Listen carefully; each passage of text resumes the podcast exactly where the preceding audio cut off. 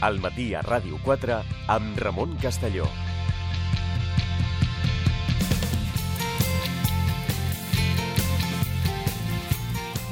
Reprenem el matí a Ràdio 4 d'aquest eh, dimarts. Anem cap a la traductora.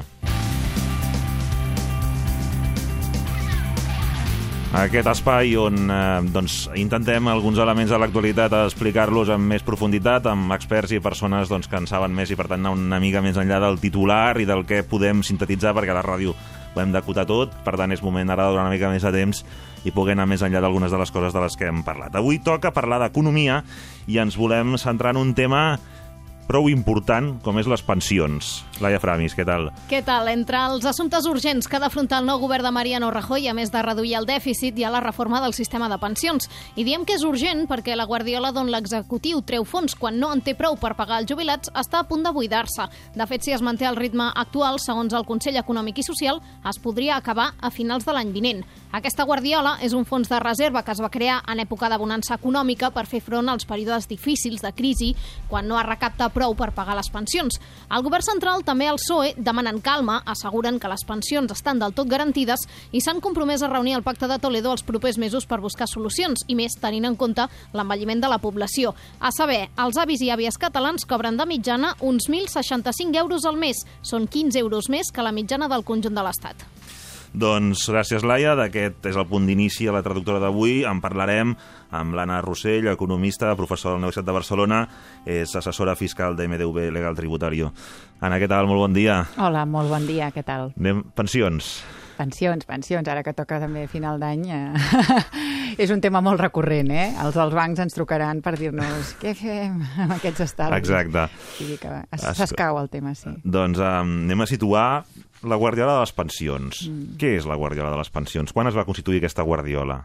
Mira, la Guardiola de les pensions es va constituir l'any 2000. Això ho van fer amb el govern d'Aznar. I contestant el que és, doncs... Eh, la guardiola de les pensions són los padres. eh? La guardiola de les pensions és una, un invent. No passa res en el sentit de que si, si un dia se'ns acaba, què passarà? No, no hi haurà diners a la guardiola. La guardiola de les pensions se la van inventar en l'any 2000 i abans de l'any 2000 es pagaven les pensions, no? Val. doncs això és un, un, un, punt, un punt important. No és que l'estat del benestar en un moment determinat de fet... Digues, Guardiola de pensions. Bueno, de fet, això es va, es va inventar perquè es van trobar que la Seguretat Social tenia superàvit, una cosa eh, extraordinària, no? De, per una Clar, vegada... dels anys del dèficit zero, del... del... Clar, per una vegada eh, ingressem menys de, més del que gastem, no? Ho podem guardar. Què fem amb això? Doncs, bueno, una opció era compensar-ho amb el resto dels dèficits. Mm -hmm. És a dir, si jo aquell any vaig tenir un Val. dèficit del 5% i tinc un superàvit de l'1%, agreguem-ho i tindré un 4% de dèficit. No. L'Estat va dir, home, mm, jo tinc un deute, un endeutament mm -hmm. del 5%, però amb aquests diners uh -huh. podria fer coses. Què puc fer? Això, baixant-ho, com sempre fem a l'economia uh -huh. domèstica, és jo tinc una hipoteca de 100 i tinc uns estalvis de 20. Què faig? Amortitzo hipoteca o amb aquests 20 eh, compro coses, compro accions, yeah. compro deute públic? En aquest moment l'Estat va dir, bueno, compraré alguna cosa. I què va comprar? Cases, pisos... Uh -huh. No, va comprar deute públic. Val. Deute públic. Ojo, perquè si ens en recordem d'una manera recurrent, el deute públic, sabem que hi ha una bombolla de deute públic i que això és un problema.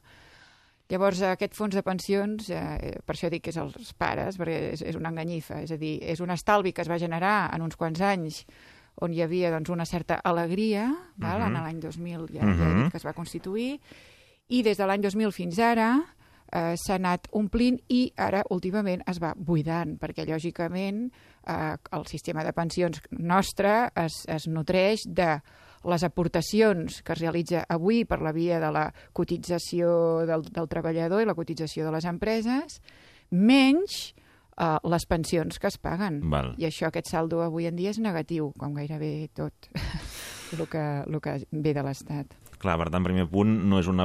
És a dir, quan diem Guardiola és una metàfora, però no, no hem d'entendre un diner immobilitzat, sinó que es va, es va fer... Es Al va... contrari, és una... bueno, com he dit abans, és, és una mica una enganyifa, en el sentit mm. de que el eh, que, lo que recolza aquest fons de pensions és, deute, és deute públic espanyol. No és exactament el mateix que es va fer que es fa a Venezuela, però a Venezuela una manera de pagar les pensions directament a la, en els pensionistes és amb diners i amb deute públic. Uh -huh. La gent cobra, no sé, dels 2.000 uh -huh bolívars, doncs eh, 500 amb deute públic. Mm. No és exactament el mateix, Va. però el deute públic ajuda molt a, a, a segons quines... Ja ens ho guardem per un altre traductor, el deute públic, també, perquè Exacte. obriríem una derivada sí, ara. Sí, sí, és una miqueta un comodín, eh? el comodín de la llamada. Llavors, amb això, eh, bueno, eh, abans de l'any 2000 es pagaven les pensions, uh -huh. quan s'esgoti eh, aquest fons sobirà que s'ha creat, doncs, eh, bueno, possiblement s'acabin pagant igual, mm, però sí que és veritat que el sistema de pensions públic que tenim doncs, eh, presenta unes tensions que no són bones i ja algunes veus estan parlant d'imputar-ho amb els pressupostos generals, és a dir, finançar les pensions amb impostos més enllà de les cotitzacions, perquè és insostenible... Allò de ja es pagarà d'una altra manera i ja està, no? Bueno, clar, perquè el, la, cotitza... o sigui, la, la, la pensió d'avui uh -huh eh, et ve calculada d'acord amb les cotitzacions teves últimes, dels teus últims anys, però no te les has pagades tu. Eh? Te, te les, les està pagant els... qui treballa ah, ara. exactament. Mm -hmm. I això, doncs, eh, pro provoca, té alguns riscos. Els Com, altres... per exemple, que els salaris d'aquells anys ah. en què tu havies treballat amb els salaris actuals Clar. potser no, no concorden. Bueno, i que també hi ha menys cotitzants, etc. No? També estan parlant de fer cotitzar les màquines. Bueno, la, les, les solucions són creatives, moltes, mm -hmm. perquè realment... Eh... En aquest àmbit hi ha molta creativitat, eh, també. Clar, bueno, és que l'economia és creativa, mai ha estat l'economia, la d'avui, fa 2.000 anys això no existia, no? Vull dir, al final, eh, l'homos economicus, no? Però sí que és veritat que, eh, bé, eh, hi ha un, un, un, un, un, una canonada de sortida sí. i es necessiten unes entrades per poder-les eh, complir, no? Una altra cosa és que això es desmuntés, però en el nostre sistema, que és un, un sistema de repartiment, uh -huh. eh, els cotitzants d'avui són els que paguen la pensió d'avui. Una altra cosa serà que, uh -huh. es, que, es, que, es, que es trenqui la baralla i que es decideixin unes normes de joc diferent. El sistema de pensions és molt nou, uh -huh. eh, ha funcionat d'una manera en els últims 30 o 40 anys, bueno, eh, i en el món desenvolupat tam tampoc és una cosa que, que existís fa 100 anys, Bé, eh, per què no s'ha de redimensionar a la nova situació eh, i a la nova economia, no? Perquè realment eh, hi ha un canvi de paradigma que obliga, si és que es vol mantenir. Anem a, un, um, a la data que aquesta Guardiola, aquesta, entre cometes, Guardiola, doncs, uh, ja quan intentem treure, mm. bueno, intentem, no, nosaltres, els nostres gestors intentin treure mm. uh, gestors públics, doncs no hi trobin ja, no es pugui estirar més d'aquí. Um, el titular que es va donar va ser 2017, en molts mitjans, com allò de la aquella alarma no? que s'estan acabant mm. les pensions, em, tu apuntaves al 2024. Expliquem el, el per què d'aquests decalatges bueno, i això... d'on pot venir el primer titular i... Això depèn, clar. Uh, en economia no paren de revisar-se els càlculs i uh, això, doncs, la gent que no que no està amb, amb, amb, amb un peu o amb els dos mm. dintre del món econòmic, deu pensar, això és un cachondeo, què passa? No? El Fons Monetari no para de, de revisar, el, el de Guindos ara diu que creixerem això, que creixerem l'altre cada trimestre, o de fet cada mes, es monitoritzen les dades. És molt important perquè s'han d'anar revisant. És a dir, nosaltres tenim corbes, tenim models, fórmules, uh mhm. -huh. i eh, estan basades en les eh, informacions d'avui. Si eh, la nostra previsió d'avui es compleix, uh mhm. -huh. complim i anem seguint el model, eh, uh mhm. -huh. aquella corba. Però si demà o, o demà passat, en el proper trimestre, hi ha una dada diferent, s'ha de recalcular el model. Eh? Llavors, cada vegada... No és estàtic, un no. dia ho calcules i ja... Tu fas projeccions a futur, eh? i aquesta projecció uh -huh. es modifica eh, segons la dada actual. Per uh. -huh. tant, eh, segons, segons la dada d'avui, doncs hi han hagut més o menys cotitzants dels esperats. Bueno, doncs clar, si n'hi han més, fantàstic, perquè podem allargar uh. -huh. el tema de les pensions, perquè aquell, aquell, aquella sangria del uh -huh. trimestre passat no s'està donant tot i les correccions que nosaltres ja havíem previst, yeah. doncs la situació avui és millor que, que, que, que la que havíem previst, bueno, doncs tindrem fins al 2000 el que sigui, uh -huh. el 2024, mhm. posem, no? Però això no se sap, són previsions. El que sí que és veritat és que la tendència és la que és. O sigui, al final, amb economia, ja, ja, ja. és molt important la tendència, uh -huh. no tant la dada de quan s'acabarà. Bueno, si és el 17, el 18 o el 21, diguéssim. Uh, clar, l'altre dia parlàvem de les previsions uh -huh. de mhm. l'Estat amb els ingressos uh -huh. de mhm. l'impost de societats. Per què s'han equivocat? Bueno, doncs potser perquè s'han equivocat, però perquè després l'economia genera doncs, uh, efectes que no s'havien previst també. No? Llavors, sí que és veritat que l'important és la tendència, i és que no anem bé. Uh -huh. eh? La utxa eh, s'està buidant d'una forma irrefrenable i, i si un surt de la fórmula i surt del paper, veurà que la realitat quadra. Mhm. És a dir, què ens ha passat? Doncs que ens ha passat que hi ha menys treballadors, que hi ha menys empreses, que s'ha eh, fet petit el PIB respecte del 2007, no? Clar, eh, tot això té una resposta en els números. Llavors, superàvits en la seguretat social no se n'esperen i sí que és veritat que s'està buidant. Ara, mm, lo important des del meu punt de vista i de la meva Mhm. humil opinió, no és que la utxa de les pensions, aquesta, aquest, aquest porquet no? que tenim Sí, allà, on es anaven posant monedes, ara només en surtin, eh, el problema és el sistema de les pensions tal com es va pensar, Uh -huh. que realment genera un dèficit. Perquè aquesta utxa ja hem dit que abans no hi era i a més ara està amb, recolzada amb deute públic espanyol. O sigui, eh, el, el, el senyor... Nosaltres tenim la mà dreta en una banda i l'esquerra en una altra. Això és un artifici financer. Eh? Potser el millor seria agregar-ho tot uh -huh. i Mhm. no tenir tant dèficit en el seu moment. Bé, això són uh, coses que fa l'Estat, no? que es converteix una mica en empresari i en inversor. Clar, davant d'aquesta realitat um, hi ha diverses opcions. Una, eh, bueno, una és ja no veure aquí a la realitat però no fer massa res. La, les altres, que si es vol fer alguna cosa, suposo que hi ha l'opció de tu intentar intervenir d'alguna manera per uh, aconseguir que aquesta guardiola es torni a omplir en la mesura que puguis intervenir, que no sé quina és, o d'altra banda, adaptar la, és a dir, adaptar el model, és a dir, mm. tenim aquesta realitat, anem a buscar la millor manera Bueno, d'adaptar-ho. Amb, amb això eh, no hi ha consens. Eh?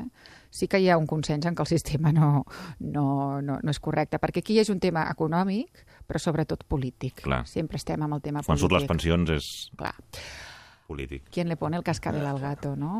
Uh, a veure, el tema de, de, de, de, de, de bueno, aquesta bosseta no? que s'ha creat en l'any 2000, jo no sé si és bo, perquè és una enganyifa en el sentit que a l'Estat pot anar emetent deute perquè me'l compro jo mateix. Llavors, això a mi d'entrada no, no m'entusiasma, no m'agrada.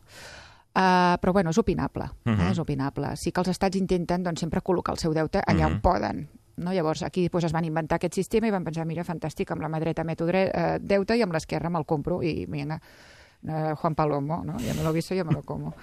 Però en el tema de les pensions sí que és veritat que hi ha un, aquell pacte social no? on bueno, ningú es pot quedar eh, en el carrer. Bé, la política doncs, anirà per la seva banda, ningú vol que el pensionista d'avui es quedi sense pensions, però, com dèiem, l'important és la tendència. I la gent que avui està treballant, crec que amb una dosi de realisme, ningú li dirà que no cobrarà una pensió, Uh -huh. però crec que sí que no es pot enganyar i la gent hem de ser mm, conscients de, de, de, del món en el que vivim i l'estat assistencial ja ens ajudarà, doncs mm, potser avui no és molt raonable, perquè no sabem cap on anirem. Llavors la gent ha d'estalviar. La gent ha d'estalviar pel futur. Això ha passat sempre, tota la vida. Sempre. No té per què canviar ara. Ens pensàvem que canviaria, però potser no, no, no, no canviarà, no? Uh, la gent que tingui doncs, molts anys encara per davant per treballar, jo no sé, a veure, jo no sóc una nena, però quan estudiava en els anys 90 a la universitat ja sabia que no cobraria pensió. Potser jo sóc una... Avançada. Uh, sí, o, o, o una pessimista, no ho sé, però jo, uh, i no era l'única eh, de, dels meus companys, tots ho comentaven, de dir, bueno, uh, penses cobrar pensió? No, segurament la meva generació és la més solidària del món, eh, perquè ho ha pagat tot i ja veurem què cobrem o què rebem. Llavors, eh, jo crec que a nivell individual la gent sí que s'ha de fer una reflexió, igual que després doncs, la gent es va fumar en hipoteques que no podia pagar. Oh, la culpa, la culpa és nostra, perquè al final nosaltres som els responsables. És que ho fa tothom. Bueno, ja, però és que la gent també tenim comportaments de manada, no? Llavors, amb independència de que visquem en un estat amb uns, amb uns recursos uh -huh. i amb uns, bueno, amb, amb, uns mecanismes de, de, de sosteniment de l'economia del benestar, uh -huh. etc. jo crec que cadascú s'ha de preocupar una miqueta de com estem i de com enfocarem el, el futur. No? Llavors sí que és, eh, crec, eh, raonable plantejar-se doncs, un estalvi, perquè potser la pensió del futur no ens dona el que nosaltres necessitarem per viure, si és que la tenim. Si és que la tenim. Um, a partir d'aquí, eh, has explicat el model actual, en els que estem treballant ara, paguem a les persones Mm. que estan cobrant pensió. Quines alternatives o quins són els models que hi podrien haver sobre la taula? Bueno, hi ha sistemes eh, de capitalització, per exemple, eh, en algun país eh, nòrdic, a Xile. El que passa que aquests sistemes el que fa, es basen en l'estalvi propi, no? que seria el, el, els plans de pensions, això ho reprodueixen molt, els plans de pensions uh -huh. privats, que tu vas aplicant un estalvi doncs, mensual, anual, mm -hmm. normalment és anual per un tema de deduccions que ja parlarem, o d'incentius fiscals, mm, i aquest estalvi servirà per la teva pensió futura. Uh -huh. Això ho pots fer eh, a, a nivell estatal, doncs uh -huh. s'ha fet. Mm, a nivell privat es fa més, i lògicament cadascú es pot fer el seu propi pla de pensions, en el sentit mm -hmm. de, eh, doncs jo em fico en una compte corrent, mm -hmm. X diners, mm -hmm. i no li dic que és un pla de pensions, allò serà el meu estalvi, o jo vaig comprant un immoble... L'antiga llibreta d'estalvis de tota la el vida. Mitjonet, eh? Sí. Anar guardant els dinerons pel futur, pel futur, pel futur, que el futur és el dia ja que jo... Ja sigui... que l'interès és el que és a dia d'avui, diguéssim, bueno, però... lo important és la inflació. O sigui, mm -hmm. amb tots aquests sistemes de capitalització, mm -hmm. eh, tenir molt interès mm. o, o, o tipus d'interès molt elevats no ens ha de portar engany. Moltes mm. vegades un interès alt Val. implica que hi ha una inflació també alta. A mi que em paguin un 17% d'interessos, però tenir un 16, un 15% d'inflació no és bo, no és bo. Eh? Aleshores, en aquests sistemes de capitalització, lo important mm -hmm. és tenir molt controlada la inflació.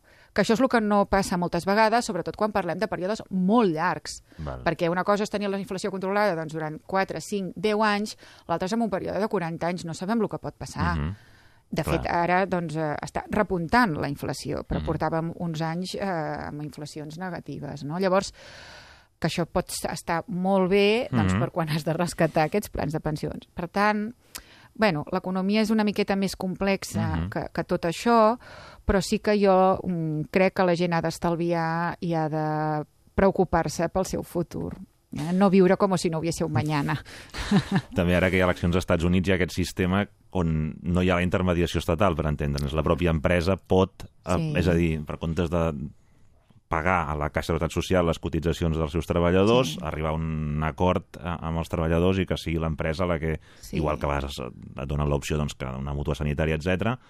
Eh, bueno, en els Estats Units, o, o tenir-te un pla de pensions. En els Estats clar. Units eh, les empreses supleixen molt aquestes, diguéssim, carències estatals o de l'Estat, del benestar que ells tenen, perquè tot i ser una mm, economia potentíssima, no hi ha els nivells de benestar que hi ha doncs, uh -huh. a mhm. Europa, uh -huh. no? Que Europa és un, un, un, una cosa doncs, eh, extraordinària uh mhm. -huh. si la comparem amb la resta del món. Uh, bueno, es poden complementar. Uh, sí que hi ha... Mm, les empreses cada vegada ofereixen més incentius a part de lo que seria la retribució, assegurances mèdiques, plans de pensions, etc.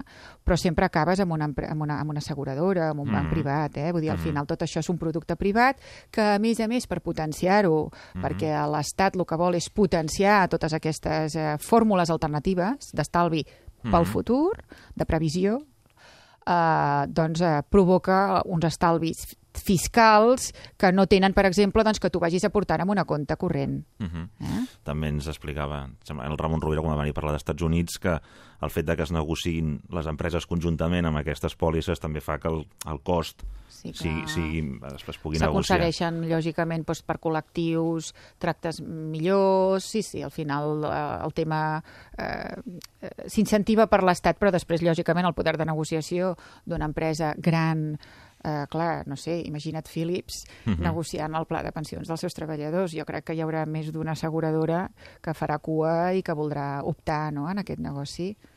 En tot cas, això seria fer, mm, de dir, clar, políticament, quan, quan això s'hagi d'abordar o es posi sobre la taula, suposo, o pot ser que, que clar, es vagi cap a una transitorietat, és a dir, passar d'un model determinat a un altre, no sé si hi ha fórmules intermitges pel mig. Bueno, ja estem en una fórmula intermitja. Uh mhm. -huh. En el nostre sistema ja es contempla la, la, la, diguéssim que l'aportació la, al sistema públic no és optativa, és obligatòria, uh mhm. -huh. és una solidaritat obligatòria, i després hi ha els plans alternatius, els plans privats, que la nostra normativa de l'IRPF contempla des de fa un munt d'anys. Uh mhm. -huh. eh? Sí que amb l'última reforma, des de 1 de gener del 2015, es va restringir una mica aquesta mm -hmm. reducció i això, inevitablement, ha afectat, perquè si abans es podien aportar amb un màxim de 10.000 anuals Mhm. per, com- per, per computar dintre de les reduccions de l'IRPF, Mhm. ara s'han posat a 8.000 aquesta quantia. Home, no sembla molt coherent amb la política d'anar incentivant plans privats. Però, bueno, clar, eh, la, la realitat eh, potser recaptatòria obliga i, i, i, i el que dèiem, potser lo desitjable políticament no s'està fent per un tema més recaptatori del de l'avui, eh? Mhm. no tant pensant en el demà. Jo crec que aquí eh, això no, no, no, no està ben pensat, perquè es va pensar més en la recaptació que no pas a futur, però bueno, ja s'ho trobaran en el futur, no? Vull dir, l'important és quadrar les comptes per aquest govern i les pensions de demà ja les pagarà un altre. Anem al, a un apunt sobre els plans de pensions eh, per doncs, eh, aquells oients que potser s'ho estiguin plantejant o que els hi puguin arribar, els hi pugui fer una trucada o alguna proposta quan Mm. vagin al banc per un altre tema, doncs els hi diguin... Mira, Ara que s'acosta a final d'any ho Sí. faran, segur. Clar, um, aquí hi ha, hi ha això, no? Uh, és uns diners que tu aportes a aquest pla, que són diners que uh, després de la, la declaració de renda, doncs aquests diners um, no computaran com a Exacte, ingressos, no? A És un estalvi fiscal, sí, sí. Però llavors parlem també del, del rescat a les persones, perquè Sí. també això, clar, estem Això- en aquella generació que ja vas veient els que també rescaten el que passa, no? Diguéssim. O sigui, Clar, aquí s'han viscut molts anys d'aportar, aportar en els plans de pensions i la gent li agradava molt perquè, clar, eh, aquella aportació tenia un estalvi directe. Mhm. De fet, era un, és, és un règim una mica de diferiment, no? L'aportació d'avui jo me la resto dels meus impostos perquè és una reducció, és a dir, minora els meus rendiments de, és com del si jo aquell any no hagués ingressat, diguéssim. Ah, exactament, eh? és una reducció. Si jo he guanyat eh, 30, doncs l'aportació al pla de, de, de, de pensions em, em resta eh, d'aquests 30. eh, bueno, fantàstic. Clar, el dia que ho cobro ho pago. És, és així. És pagament diferit, diguéssim. Ah, Exactament, és un diferiment d'impostos. Jo m'ho estalvio avui i ho pago demà amb els tipus de demà, eh? Ajo. Llavors, eh, clar, a l'hora de rescatar, la gent s'ha anat trobant de que no era tan xollo. No era tan xollo perquè per les rentabilitats que et donaven, si restes a l'efecte impositiu, diuen, ostres, quina clatellada, no? Bueno, és un tema de diferiment. Jo, si faig una aportació avui i la recupero d'aquí 20 anys, em surt bastant bé eh, Mhm. aquest diferiment de, de, de, de 20 anys. Però, bueno, clar, hi ha variables que jo ara no controlo. La primera és l'impost d'aquí 20 anys. Mm, No sé, Com estaran les la, coses. la rentabilitat, hi ha alguns que te les asseguren, altres no. Mm, També depèn la inflació, el que dèiem. eh, Les rentabilitats estan molt bé, però mm, què passa amb les inflacions, Mhm. que ara estan repuntant? Uh, I després hi ha un tema de que són entitats privades, jo no vull que s'arruïni cap entitat privada, però bueno, uh, no sé, mm, totes aquestes empreses tan importants no sé si estaran d'aquí 20 anys, no? A mi, això també s'ha de tenir en compte, eh? Torres més altes han caído i... Perquè el que està garantit són els dipòsits i, i estalvi, no? Clar, pla de pensions els no plans de entraria pensions, aquí. bueno, a veure, uh, O sí. a veure, aquí hi hauria un, una debacle i, Ja, segur, ja. i, sí que, i sí que segurament els pots rescatar, però ja et dic, eh, la gent quan, quan rescata eh, s'emporta a vegades desil·lusions, per dir-ho d'alguna manera. També, també, Anna, si el pla de pensions entenc que perquè, per donar-te una rentabilitat estic pensant en tot el pànic que va haver-hi amb les preferències, mm. etc que no, no, sabem no té res a veure, però um, de dir si és un producte doncs, que hi ha una, un risc, per, per, és, és un producte que pot tenir un risc perquè tu puguis treure un rendiment alt, és a dir, que aquell pla de pensió igual pugui tenir oscil·lacions, és a dir, que no sigui la guardiola estàndard, per a veure, és no? que les coses estan avui d'una manera i d'aquí 10 anys estan d'una altra i ja està. És que jo no, no, no existeix un determinisme. Mira, segur a la vida hi han poques coses. Uh -huh. Eh? Eh, eh, jo tenia un professor que, bueno, el, el, el, els immobles no baixen mai. Això ho No. havia sentit en, en seu acadèmic, és que clar, és que clar. Eh? Eh, hi, ha, hi ha aquelles eh, veritats absolutes i veritats absolutes Ja. hi ha molt poques, molt poques. Eh? Naixem i morim i això és una realitat Que absoluta. un dia no hi serem, això està clar. I ara hi ha, no, no sé, una altra, que és que, et- que et caurà alguna carta d'Hisenda, segur, que és una altra veritat absoluta, i poques coses eh, més segures, no?, hi ha a, a la vida. Llavors, eh, els plans de pensions d'aquí 20 anys, doncs no ho sé, eh, estan Mhm. començant a tenir constipats, no? Els bancs eh, fa uns anys eren los más sólidos del mundo, no?, els espanyols. Bueno... Eh, Home, ara han passat els tests d'estrès i tot... Bueno. Uh, sí, sí, sí. Es necessita tenir eh, Confiança. Confiança, exactament. Es necessita tenir confiança perquè el nostre sistema està basat en la confiança. Ja fa molt temps, no?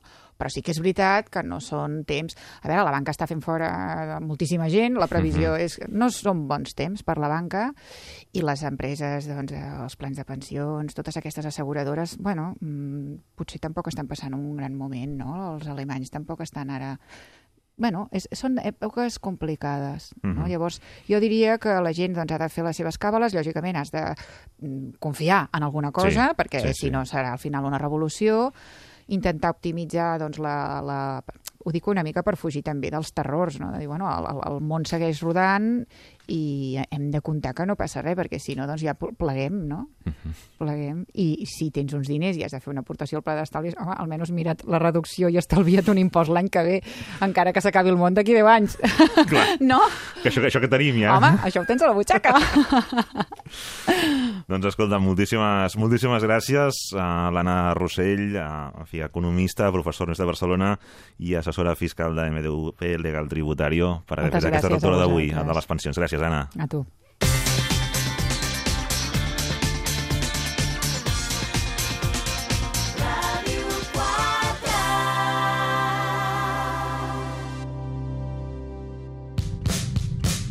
Ràdio 4 a casa.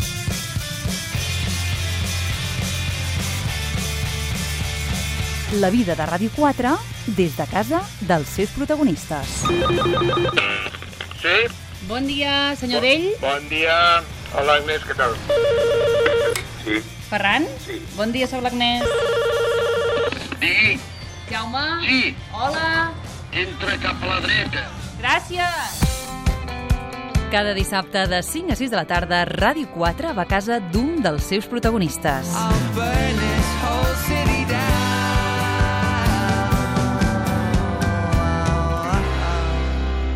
Ràdio 4 a casa.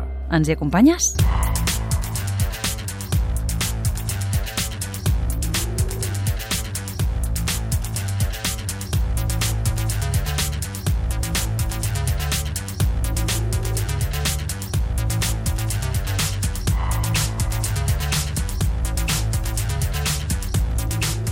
Continuem al matí a Ràdio 4, moment en què avancem. Continguts de Metròpoli a partir de les 12 del migdia. Olga Ruiz, què tal, com estem? Molt bon dia, Ramon, què tal? Com Avui és un dia això? històric, diuen, no? Bueno, demà, per nosaltres, demà al matí.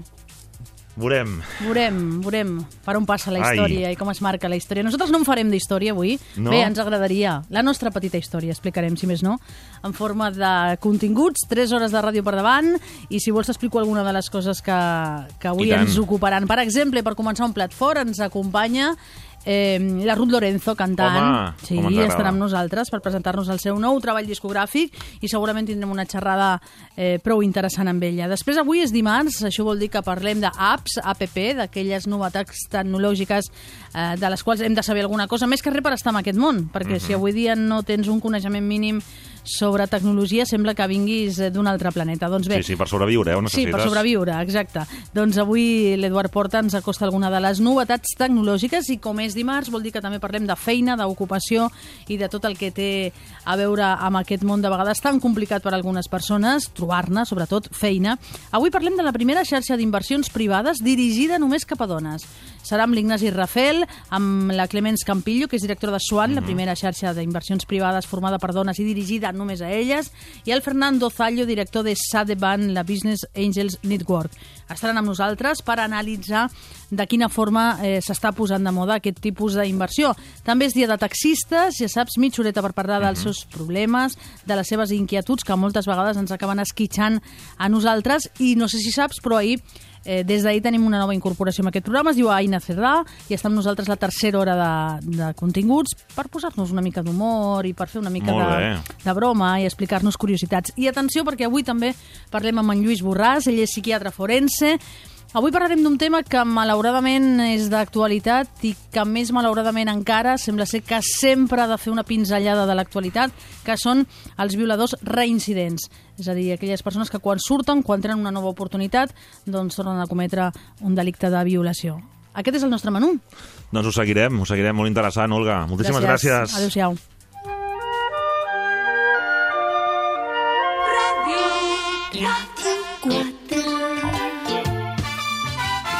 Ràdio 4. Ràdio 4. Ràdio 4. Ràdio 4.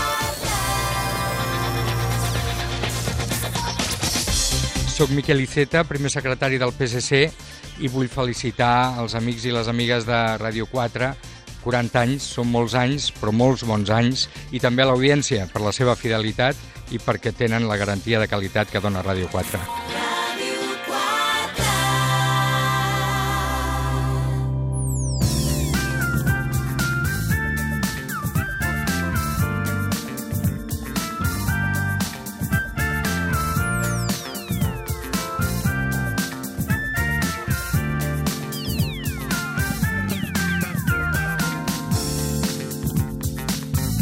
Continuem al matí a Ràdio 4 i tot seguit, doncs, home, amb, amb l'Aranxa Coca, ràpidament, a partir del que passava la setmana passada i la famosa cobra o no cobra de, de, de Bisbal, no, de Xenoa a Bisbal, no, de Bisbal a Xenoa, sí, sí. de Bisbal a Xenoa. Aranxa, què tal? Et saludo, eh? Com Bon estem? dia. Bon dia. Bon dia ha donat de sí aquest tema, no? Molt, moltíssim. I amb aquest tema doncs, hem parlat del sex, de l'amistat amb ex, si existeix o no, és a dir, s'ha obert realment un, un, un, un ampli ventall de temes al voltant de les, de les relacions amb els ex, no? amb, amb el trending tòpic de, de la cobra. Ben feta, si ha existit, ben feta per part del, del Bisbal, va ser molt valent, en, si va existir realment, eh? en no acceptar una mostra d'intimitat d'aquest tipus, com un petó als llavis, si un no el vol. No? És que, a veure, i que segurament els protagonistes diuen que no n'hi va haver, per tant Sí. no n'hi va haver, i sobretot. Xenoa, no?, que, que diu que no n'hi va haver, doncs ella Sí. és la persona que se li atribueix, eh, per tant, doncs, eh, escolta, Respectem, sí, per ho respectem i partim d'aquí, però en cas que hagués estat, Sí. um, és equiparable a un sopar d'amics que hi ha una exparella que fa això aquell moment, és a dir, en públic, Sí. és un cert xantatge emocional de què fas aquell moment. Absolutament. Veig que prens nota de les xerrades que tenim aquí, quan sempre dic en... en No és una en- decisió lliure. No és una decisió O molt- lliure. o molt condicionada. Exactament. És que en públic eh, utilitzes el que se'n diu el joc del tribunal. És a dir, et recolzes de que hi ha públic per fer quelcom que només amb aquella persona potser no t'atreviries ni a dir ni a fer. Però En com que privat. hi ha la pressió, en privat, però com que hi ha la pressió dels altres, doncs costa molt més ser assertiu quan tenim públic. Llavors, l'altre, en aquest cas el bisbal, es podia sentir, doncs, home, més temerós de crear un conflicte allà en obert davant de tot Espanya. Bueno, vinga, va, doncs no li Bueno, dic que no, que ja a veure, està, no? ho faig i ja està. No, va ser valent, va dir, escolta, de, què vas? No, no va dir així, però va ser autèntic Mhm. i sempre, mai s'ha de perdre l'autenticitat amb, amb una persona i establir els límits o, o tornar-los a establir si, si no han quedat suficientment clars. Per tant, un acte arriscat per part d'ella s'arriscava això. Mhm. I, i per part d'ell un, un, art, un acte de valentia. En cas que hagués existit un, el, que, el que diuen que va passar, i si no, doncs en qualsevol altra situació. Jo sempre dic que l'amistat amb ex pot existir, però vigilem amb mostres excessivament efusives i íntimes perquè eh, aneu a una situació de confusió. I en la confusió es pot crear realment eh, una situació de tensió i, i, i trencar la relació d'amistat que hi havia. Mhm. Perquè, clar, l'altre diu, veig que les coses no estan clares entre nosaltres dos, no et vull fer mal, uh, potser que ho deixem aquí. Mhm. Llavors ja sí que ho perds tot, no? Per tant, s'ha d'estar molt, molt segur abans de fer... I, i l'altre t'ha hagut de convidar i donar-te avisos de que pots apropar-te, potser perquè l'altre també s'està apropant, si s'ha d'arribar a, a, un, a una, una mostra de carinyo tan evident i tan íntima, tan explícita, tan eròtica, com Mhm. pot ser un petó als llavis. Clar, perquè aquí també, i ara anem al tema, eh? però, però vaja, aquí també hi ha allò que a vegades en públic, això se'n pot parlar, no?, en grups, mm, algú, o fins i tot no, no només en temes d'aquests, eh? fent una broma, un comentari que pot ferir aquella persona, Sí. i llavors aquell s'excusa amb, no home, però jo ho deia com per fer un Sí. acudit o per... Eh, Això és el pitjor. Això quan, aquelles provocacions de jo sé una cosa que tu saps, te la Sí. dic en públic fent veure que no t'ho dic, tot Sí. aquest joc subterrani és molt perillós. Molt perillós. Com deies, diu el joc del tribunal és, un, és una forma sutil de xantatge emocional. Eh, eh, sutil perquè és molt elegant. Home, però Era aviam, una broma. Era una broma. No t'ho prenguis així. Per Llavors, un picó no passa a res. sobre No. que li fas el xantatge, quedes tu com la víctima del, No de que l'altre, no té sentit de l'humor, i l'has deixat realment en una, si- molt exposat i tierra, trágame. Mhm. um, tant amb un gest com en, en comentaris en parelles, generalment acostuma a passar en comentaris. El típic, ostres, l'altre dia sabeu què em va fer? I ja està. I ja l'altre dius, "Però per què ho has hagut de dir? Ai, no, he sentit de l'humor, si estàvem... Venia al cas, sí, venia al cas. Però, Què en penseu d'això que porta? Perquè allà quan ho vam comprar va dir que no sé que jo li he dit que no s'ho posés i no sé què, ja està, ja has descarregat la tensió o el rancor que t'ha quedat de, de la frustració per alguna i li llences davant dels altres, els altres mm, recolzen o no, també t'arrisques a que no et recolzen, ah, va, dona, no siguis així, no? O no, i no siguis, no, no, no l'apretis tant, no? T'arrisques, però generalment en públic o el públic acostuma a donar recolzament a la part que es queixa. Mhm. Ah, pobra, pobra, mira, s'està queixant, no? Llavors, eh, estiguin d'acord o no, sempre donen algun tipus de suport, amb la qual la persona que fa el xantatge sutil doncs ja, ja té el que necessita. Anem al tema a partir d'aquest episodi, però vaja, és un tema Déu-n'hi-do. extrapolable perquè doncs, qui més qui menys té ex o té Sí. parelles amb ex, eh, per Sí, tant, eh, la bona relació amb... Es pot ser amic amb un ex? Sí, sí, i jo ho recomano. Ara hem de definir amistat. Eh? Amistat eh, arribant a les mans o als llavis és una amistat molt concreta. I l'amistat cordial és una altra. De fet, ho recomano perquè eh, no cal eh, que siguis eh, explícitament ami, eh, amic o tenir una amistat amb, el teu, me- amb el teu ex, però n'hauries d'estar disposat Mhm. en cas que eh, s'haguessin donat les condicions. Mm. -hmm. l'altre no vol, però tu hauries d'estar disposat. Val. Això és símptoma, aquest és un bon test que un es pot fer, es pot aplicar, per saber si eh, està en pau, ha tancat bé en pau, que només hi ha una manera de tancar les relacions, que és en pau, sense rancor, sense dolor, la relació amb aquella persona. Jo, si tu tinguessis l'oportunitat, si es donessin les condicions, si l'altre volgués, estaries disposat per descomptat, bé, has tancat, no hi ha deutes, que se'n Mhm. diu, els deutes són molt perillosos en les relacions de parella, no hi ha deutes amb aquella Deutes persona. pendents. Deutes pendents. Per tant, bueno, si se prestés, doncs jo ja tot va, va quedar enrere, doncs si jo no li negaré la salutació si me'l trobo. És un bon senyal. Una altra Mhm. cosa és que l'altre em giri la cara, però per part meva no ho faria. Per tant, en aquest sentit, tenir una actitud d'amistat, després pots tenir l'amistat Mhm. Conductualment, és a dir, que es Mhm. doni, no? Però començant per l'actitud, tenir una actitud d'amistat amb l'ex és molt necessari. En el pla social l'has de practicar, o almenys una cordialitat, si hi ha fills pel mig. Mhm. Això per descomptar, perquè sabem que si no els fills al final es reboten de la, de la mala relació. I després també per evitar radicalismes. Radicalismes. Radicalisme, sí. La, bueno, quan un ha, ha tallat, fa com una mena de quarantena. Bueno, ara ja no vull saber res de les relacions, no vull que se m'apropi un tio ni una tia, ha quedat fart, o al cap d'una setmana mm. potser t'estàs enrotllant amb algú, no? Però es fan aquests propòsits, aquestes quarantenes fermes, o, o hi ha gent que encara va més enllà, no? No vull saber res dels tios morenos. Mhm. Per què? Perquè el teu ex era moreno i ja els ha agafat una tírria a tots els tios morenos. Ara només et fixaràs en els rossos. Bueno, aquestes coses que dius, que ridícul, passen. Això vol dir que hi ha dolor, que hi ha deute amb aquella persona, no? Uh, quan abans puguis generar una actitud d'amistat, de cordialitat o almenys a propòsit amb el teu ex, Mhm. uh, més bé hauràs tancat el capítol i menys interferiran les relacions posteriors. Això per descomptat. I, uh, bueno, de fet, està, jo sempre parlo de, de l'exemple de la Paris Hilton, Mhm. que segons ella mateixa, això no, no, ho va dir ella, eh? no és que ho diguessin por ahí, uh, en una de les relacions que va tallar, no sé quantes ha tingut, en una d'elles va dir ara m'he estat un any sense sexe. M'ha anat molt bé, perquè he fet net de tot, de tot. És de com el que de tant. no? Depura... De pura, si ho necessitava, no? I dius, bueno, aviam, noia, si t'ha anat bé, doncs, Escolta, doncs endavant. perfecte, doncs endavant, no? Però dius, cal anar tan enllà? Eh, eh, eh, Quan una relació et deixa tan empatxat, eh, cal realment fer uns radicalismes i proposar-te que d'allò nunca més? També hi ha l'altra opció, eh? l'alternativa contrària, Sí que absolutament, és- eh? de deixar-se anar allà i de Exactament. no vull res estable, i amb tothom que se'n... Correcte, però és clar, són els dos pols, eh, les dues posicions més, més radicals. Llavors, bé, tornem-hi, tenir una actitud de cordialitat, ni que sigui psicològicament, després si es tradueix en el pla social també, Mhm. és, és molt bo i molt saludable. Ara, vigilant sempre als extrems íntims i als gestos excessivament íntims perquè si no són clars per part de les dues parts pot generar confusions i a cobres. Mhm. Conseqüentment a cobres. Clar, de fet, això ens enllaça amb, amb el tema que havíem parlat de com tallar relacions. Eh, Vaig a casos que poden passar, no? De que Sí. el que talla la relació fa aquella coletilla, bueno, però podem... Quan veu el drama, Sí. no? No, però hem de deixar de veure, ens podem seguir sent amics. Sí. I Jo la- i l'altre s'hi agafa com és la manera que tinc de veure, aviam si puc revertir Ah, la sí. decisió que acaba de Sí, prendre. absolutament. Aquesta amistat immediata després de deixar la relació acostumen a ser propòsits trampa. I trampa per què? Per resistir-se al dol, per fer més lleuger el dol. És a dir, Estem allargant el començar el dol, no? Exactament, i l'estem allargant al més Malament, i, i, i l'estem evitant de passar. Perquè el dol realment és perdre alguna cosa.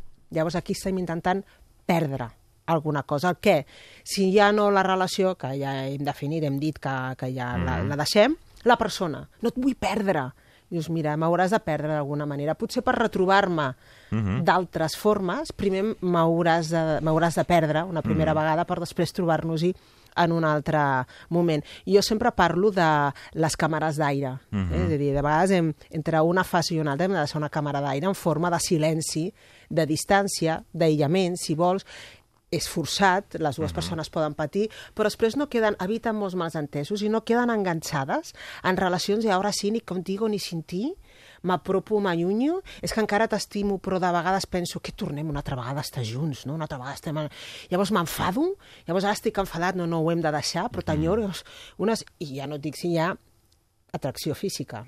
Clar. Llavors ja ho enredem tot. Per tant, s'ha de ser valents i hem de perdre, ni que sigui temporalment, aquella persona Mhm. per després saber-la trobar, si tenim Aquí sí ocasió. que la quarantena pot ser positiva. Aquí no? la quarantena és positiva, correcte. Amb aquella persona en concret, Mhm. que no vol dir quarantena amb el sexe, quarantena amb els No, no, homes no. o quarantena amb les dones. No, no, amb- amb- però amb aquella- l'exparella, no? Amb l'exparella sí que és bo. Llavors, veurem si després d'una relació eh, aquella persona es pot transformar en una altra però aquestes transformacions, entre cometes, ràpides, i d'un dia per un altre, quan fa poc mm, dormies amb aquella persona, són difícils de fer. Això és una enginyeria emocional excessiva i, com deia, porta confusions. Per tant, doncs, primer ho hem de passar malament, per després, eh, i hem de passar ben malament, per Mhm. després poder tenir una, una bona i, i sana nova relació i diferent amb aquella persona. Si s'hi presta, que de vegades ja no cal. Ja.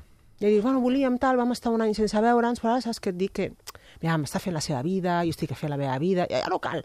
I llavors per què calia tan Clar. imperativament en el seu moment? Hi ha com una... La resistència, la resistència al dol.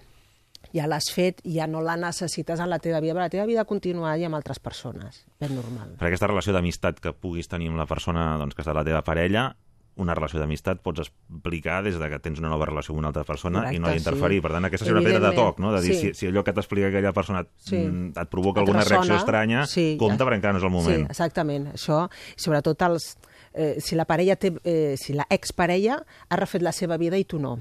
Això és típic, no? Dius que, clar, el veig feliç, ja s'ha refet, no? Si jo me n'alegro molt, eh, per ell o per ella, dius, si te n'alegres, però qui estàs plorant, m'ho estàs explicant i estàs L'altre plorant, està de no? conya i tu estàs encallat allà, que no-. I, i, I clar, et preguntes, clar, que ràpid, no?, que ho ha superat, que ràpid, no? Vol dir que no m'estimava lo suficient, ui, un lío patatero que dius, no, no, no, no vagis per aquí, ho estàs tocant tot, estàs qüestionant l'amor que una vegada vau tenir Mhm. i que era veritat. Llavors, escolta, deixa que faci el seu procés, l'ha fet i ara dedica tu i concentra't en el teu. I si per fer això significa que t'has de distanciar i, eh, i no veure'ls, els hi desitges el millor i no els vegis i concentra't en tu. Amb més qüestions, quan doncs, ja entren noves... cadascú refa el Sí. seu camí, un dels dos refa el camí, Sí. mm, en aquest, aquesta persona que arriba, doncs això, tens un ex Mm. amb qui tens una amistat. Sí. I, I el vols agregar al Facebook. Per exemple, És que això m'han preguntat tant. Puc tenir el meu- tema Facebook te'l pregunten molt. Molt, molt. Perquè, clar, les xarxes socials, l'agrego o no l'agrego? Em segueix al Twitter o no? Clar. El poso al... Està en algun, en algun grup de xat o... I si ens fa un like a la foto de... No sé... Exactament. Dius, oi, aquesta és, persona és, què és fa? de bona fe o és una declaració Exacte, de guerra? diguéssim? Exactament. No, no, és, és, és un gran és un tema. Un... Sí, sí. Jo dic, mira, uh, ja sabem que l'amistat al Facebook és entre cometes, allò que se'n diuen Sí. amics, bueno, mm, però en el cas del teu ex ha de ser, una, ha de ser un amic de veritat, mm, perquè si no aquella persona que, bueno, dius, ah, mira, saps què? Mira, fa any, temps que no serra aquesta persona i ara de sobte uh, vol ser amic i, Mhm. bueno, tindrà accés a tota la nostra vida, tal. Jo no ho recomano, a no ser que hagis primerament contactat amb aquella persona, Mhm. saber com està i tantejar realment uh, quines són... eh, per què de sobte eh, vol fer un seguiment o vol estar Mhm. un seguiment per xarxes, eh? Mhm. o amb el teu Facebook de, de la teva vida. No? Si t'inquieta, si et genera dubtes, no l'agreguis. Sí, davant del davant del dubte no. No. Dius, bueno, és que això és com molt violent, no? És com bloquejar. Home, no. no no, no, no cal, no el bloquegis, eh? però no cal que acceptis la seva. I, i a buen entendedor, eh, poques paraules, no? L'altre ja sabrà que dius, bueno, no, no, no es vol enganxar. I si vol insistir amb tu, doncs, escolta, ja, ja et buscarà, ja et Sí. trucarà, i et preguntarà, hola, què tal? Que és per aquí com s'hauria de començar realment. De fet, I una si- amistat és bidireccional. Si veus que l'altra banda no d'això, doncs clar. no insisteixis. I si existeix realment aquesta amistat, perquè ja, sempre hi ha hagut un bon rotllo amb els teus ex, um, i llavors existeix realment en el pla social l'amistat, en el pla tecnològic, per dir d'alguna manera, pot continuar aquesta amistat i evidentment que el pots agregar, però jo sempre recomano que tot, eh, tot això en obert amb la teva parella. Clar. O sigui, no es pot enterar, ah, que ho seguim mútuament, ah, no ho sabia, no m'ho havies dit, ja la tenim. I una cosa Veu tan estar no sé on, com ho Eh, saps? Ho vaig veure al Facebook. Ja està, ja, ja la tens. I la teva parella pot seguir el teu ex? Home, si et segueix a tu, sí, perquè ho has deixat en obert. És una persona Clar. que no és una amenaça, per tant, sí. Com que no és una amenaça, existeix l'opció també de que la teva nova parella vulgui saber del teu ex i també agregar-lo o enviar- enviar-lo una invitació. Ètica i estètica, aquí, eh? Tornem. Sí, sí, això és molt important. Um, el, el, el com, el format, eh, explica el què. Llavors, no, la intenció, no, la intenció ha de semblar-ho. Això és molt important, perquè és el, el, més que el pla social, el que ens arriba abans és el pla psicològic. És què volies fer? Què volies dir amb això? Que no ho has vist, no, no ha quedat suficientment clar. Per tant, ho, ho ha de ser. És a dir, aquella combinació important. de discussió de parella i amb qui quedo després per fer la copa i desfogar-me per explicar Sí. els problemes és amb l'ex. Vigila, eh, perquè estàs fent, estàs, estàs boicotejant, estàs agreujant el problema, eh, evidentment. Sobretot... Apagarem amb gasolina un petit incendi, potser. És, és, exactament. Eh, És delicat quan el teu amic íntim és un ex, perquè la parella aspira a ser el gran amic amb qui et fiques al llit. I clar, dius, bueno, em fico al llit però no és el gran amic. Tenim un problema. El gran amic, a més a més, és el meu ex. Dius, bueno, només queda la segona part que us fiqueu al llit. Ja, i perquè ja t'hi havies està. ficat, de fet, Que ja no? t'havies ficat, no? Clar. Dius, ai, mare, on estem? No ho compliquem tant, no ho compliquem tant i si no pots sortir-te'n d'una discussió difícil amb la teva parella um, i, i recorriries al teu ex, compta fins a, ve, a 20, a 50 o de vegades fins a 100 Mhm. i torna a començar una altra vegada amb una, ja no discussió, amb una conversa, per difícil Mhm. que sigui, amb la teva parella, que en aquell moment ha de ser l'amic amb qui t'hagis d'entendre. Mhm. Perquè després és, és amb qui te ficaràs al Clar. llit. Llavors t'has d'entendre amb ell o amb ella, això segur. Tercer Am, punt, tercer punt. Mira, uh, em pregunten molt si és normal, o és que encara no ho he separat, que tingui una atracció física amb el meu ex o amb la meva ex. És normal? Sí, pot ser normal. De vegades no. De vegades, i molts cops, és, bueno, ja és que ni m'hi atrau, no? Sobretot Sí, quan la això passa, ruptura eh? Persona... A mi ha tret molt i dius, ara... Res, sí. Fins i tot a vegades una mica de rebuig. Podria Ai, estar en qualsevol situació i no- i sé que no- No, dius, però si m'agrada així, doncs, ah, és que no sé, fet aquí un borrón i cuenta Sí. nueva, mira, perfecte, aquesta, aquella persona ha sapigut tancar no, aquell, capítol clar, i llibre. aquell dol va generar que al final, doncs, Sí. el que va passar pàgina, ha passat Sí. pàgina del tot. I, I no l'ha idealitzat, que aquest és el problema. No tornaré a tenir mai més sexe com havia tingut amb ell o amb ell. Bueno, estàs idealitzant, escolta, tu primer tingues moltes experiències Sí, després jutja, no? posterior i després jutja si realment no hi havia ningú al llit com el teu ex, no? Això passa, sobretot, si hi ha hagut ghosting. El ghosting, Ghosting. el ghosting que és, bueno, és una mica, diuen, també diuen, eh? Uh, bueno, ho va dir ella mateixa en el moment Chandai, la Xenoa. No? Mhm. Jo m'he enterat per la premsa, Sí, sí. que m'ha deixat, és a dir, eh, l'altre desapareix i diu ho, ho hem de deixar. I no dona una altra explicació que ho hem de deixar. Una decisió imposada sense cap Ja està. possibilitat de reacció. I al dia següent marxa. Uh -huh. Dius, ostres, aviam, sí, bueno, potser estàvem una mica raros fa uns dies, però no m'ho esperava tan directament, no?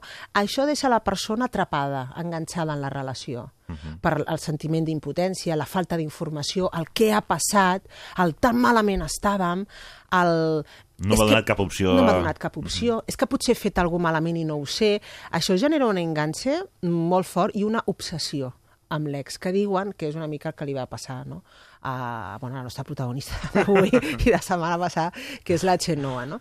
Um, que si no ha estat així, no va ser així, podria perfectament passar, no? per aquell enganxa que genera. Llavors s'idealitza què estarà fent, però en realitat és que tenia un altre, però llavors quedes tan obsessionat que, mm, s'idealitza amb un pla que pots sentir encara desig d'apropar-t'hi, Mhm. de saber, de tornar-lo a reconquerir per sentir, eh, minimitzar el rebuig, perquè realment et vas rebutjar d'un dia per un altre, no? Aquest és el sentiment- sentiment que queda, per minimitzar el rebuig i recuperar una altra vegada eh, autoestima. Um, també si no has deixat tu la relació, Clar. eh, encara que no sigui amb ghosting, però mira, l'altre doncs ja ho heu parlat molt, però l'altre ha perdut, ja no està enamorat, ja no sent, però clar, tu sí.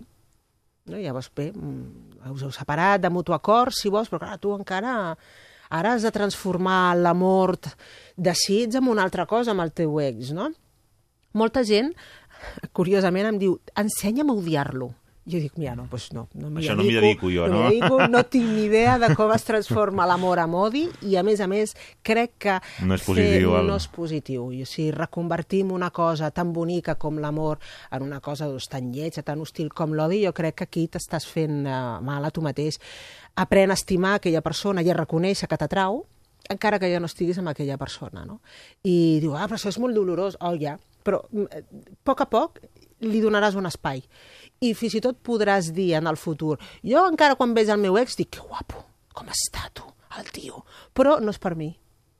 Ni jo puc ser per ell, perquè jo només puc estar amb una persona que em vulgui, Mhm. i ell no em vol. Mhm. Però pots, és a dir, has pogut separar les dues coses. Que guapo que està, està per fer-lo un favor, Pot algú m'ha dit, val? però per una altra vegada dius, però jo no el vull a la meva vida a la meva vida, perquè a la meva vida opto per més, no? opto per gent que em vulgui i em desitjo, i em desitgi, i, Mm. i ell o ella no ho fa. Però això pot passar.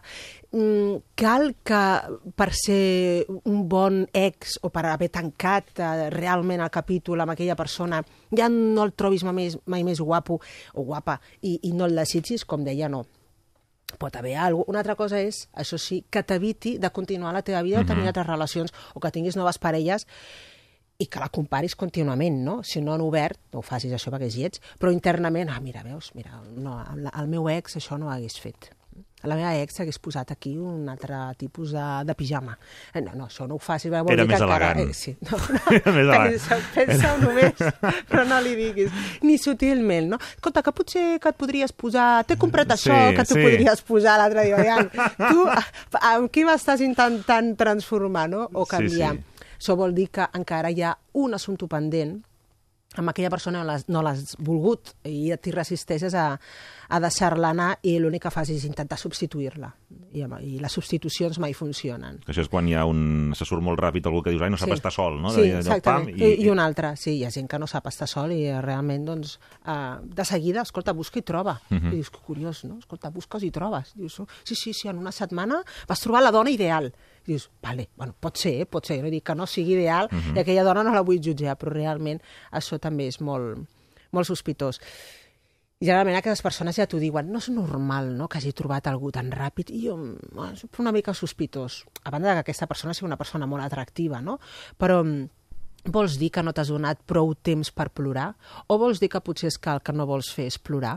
Llavors, generalment diuen, sí, certament, el que no vull fer és, és patir més. I, doncs et toca, et toca, perquè si el que evites de fer ara ho faràs més tard. Clar, no sé que si una persona que hi hagués una prèvia amb la parella que hagi estat un dels detonants per trencar la relació, que llavors sí que ja és un altre cas. Estem... Bueno, però no Fins sé, no, això. no ho posaria, no. Fins i tot si tu has volgut trencar amb la teva, amb, amb aquella persona, eh, aquí en podríem parlar, no? Però no és recomanable i si ho fa molt ràpid vol dir, si troba Mhm. algú molt ràpid vol, i, i no fa el dol o no sent, no sent tristesa, és que ja el va fer ja va fer el dol durant la relació. Estava tan fotut que durant la relació ja, Ja ho va passar malament. Llavors, quan va acabar, realment eh, ja va fer mig dol, ja l'havia fet. Ja quedava Ja estava per fet. acabar Ja i ja estava estava preparat per iniciar una altra relació. A la pàgina, al Facebook del programa, al Matí Ràdio 4, hem penjat un test que ens ha passat a Ah, sí? l'Aranxa. Eh, Si et sentiu gelos, perquè ens queda Sí. res, ja estem acabant, Aranxa, però Bueno. allà pels oients poden Sí, provar-se. A veure si test. et senten gelos o no del... De l'ex a la parella. De l'ex no? a la que parella, això en aquest ja, cas. qui ho porta molt malament, res, un test fet a casa, eh? Són tres preguntetes, Molt però bueno, ràpid. sí, és una mica divertidet, així, però perquè acabis de confirmar el que un ja sap. Un ja Val. diu, bueno, ho porto fatal. Doncs sí, noia, ho portes fatal. No? però bueno, si algú vol passar un bon moment, doncs aquí li deixo. Doncs Aranxa, Coca, moltíssimes gràcies. Gràcies a vosaltres. Arriben les notícies i seguim. Fins ara.